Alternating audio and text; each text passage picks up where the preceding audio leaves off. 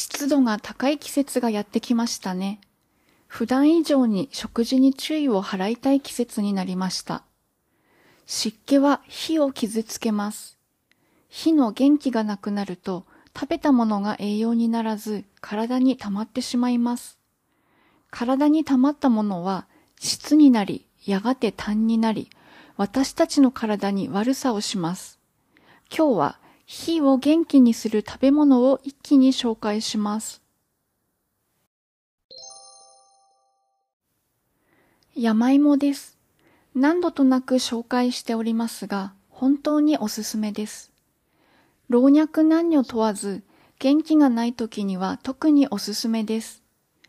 山芋は火を元気にして気を補ってくれます。また、陰陽の陰を補ってくれます。つまり、体を潤してくれます。陰が不足していると寝汗をかくことがあります。体がほてったりもします。また、山芋は肺を潤してくれます。原因不明の咳にもおすすめです。胃の調子やお腹の調子も整えてくれます。腎に栄養を与えてくれもします。高齢者の頻尿にも効果的です。白内障予防にもなります。山芋を生で食べると血糖値を下げる効果があると言われています。火を元気にするには山芋に火を通していただきます。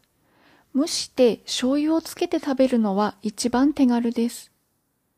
お好み焼きやグラタンのつなぎに使ってもいいかと思います。山芋の根っこは三薬、山の薬と書いて三薬という生薬にもなっています。火を元気にする生薬です。生姜です。生姜には火を元気にする作用があります。エアコンで体が冷えるとお腹の調子が悪くなる方には向いているかと思います。ですが、寝汗をかいたり、ほてりがある方には逆効果になってしまうので、取りすぎには注意が必要です。冷たいものを飲んだり食べたりすることは、注意学では極力控えたいのですが、そうもいかないという時は、食事に生姜を取り入れるのは手軽でおすすめです。新生姜を千切りにして炊き込みご飯にするのはいかがでしょうか？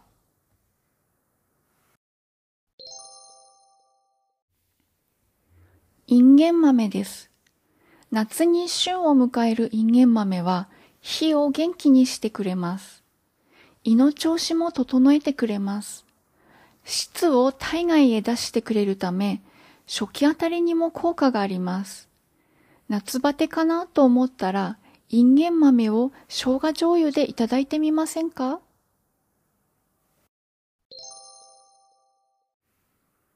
黒豆です。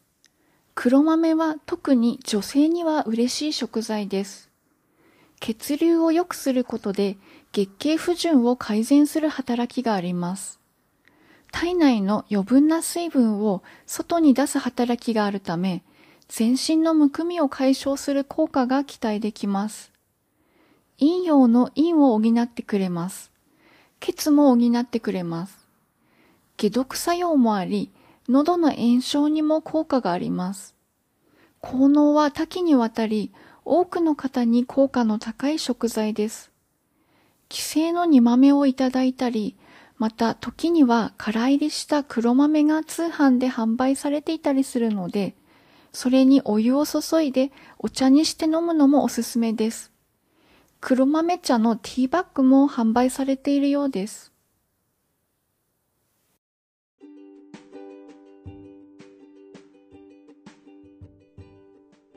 本日は聞いていただいてありがとうございました。ここ夏目でした。